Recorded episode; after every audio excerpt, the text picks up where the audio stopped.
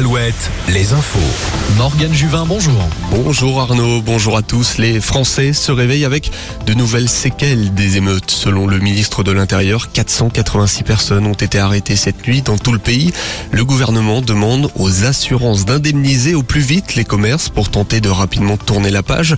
Emmanuel Macron, de son côté, reste sur le sol français et annule sa visite d'État prévue en Allemagne. Dans le Grand Ouest, les dégâts ont été moindres cette nuit. Des dégradations tout de même à Châteauroux, Bressuire ou encore Rennes. Rennes où une manifestation a d'abord rassemblé 300 personnes avant que cela ne dégénère en marge du cortège. Plus de 300 personnes hier en Vendée pour rendre hommage à Karine Esquivillon. La famille et les habitants de Maché étaient sur place. Karine Esquivillon euh, qui sera inhumée dans l'intimité prochainement en région parisienne. Rappelons que la famille a lancé une cagnotte pour financer les obsèques et aider les plus jeunes enfants. Alors que le festival électro Astropolis se tient jusqu'à demain à Brest, un accident mortel a eu lieu en marge dans le port hier.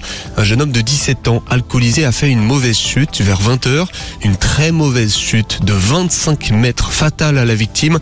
Des témoins ont tenté de le rattraper quand il a basculé mais sans succès. Le fléau des vacanciers sur la côte, les baïnes, cette piscine naturelle qui vous emmène vers le large et meurtrière chaque année. La préfecture de la Charente-Maritime déconseille la baignade dans cinq communes du littoral. On retrouve notamment la Tremblade, les Mattes ou encore Saint-Trojan-les-Bains sur l'île d'Oléron. En cas d'urgence, appelez le 112. Le Tour de France bat son plein. Première étape hier dans le Pays Basque espagnol, remporté par le Britannique Adam Yates devant son frère jumeau. Une belle image sur la ligne d'arrivée.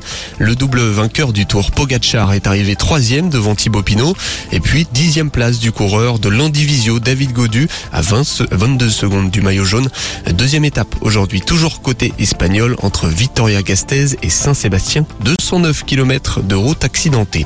Voilà pour l'essentiel de l'actualité. Retour tout de suite avec Arnaud sur. Alouette.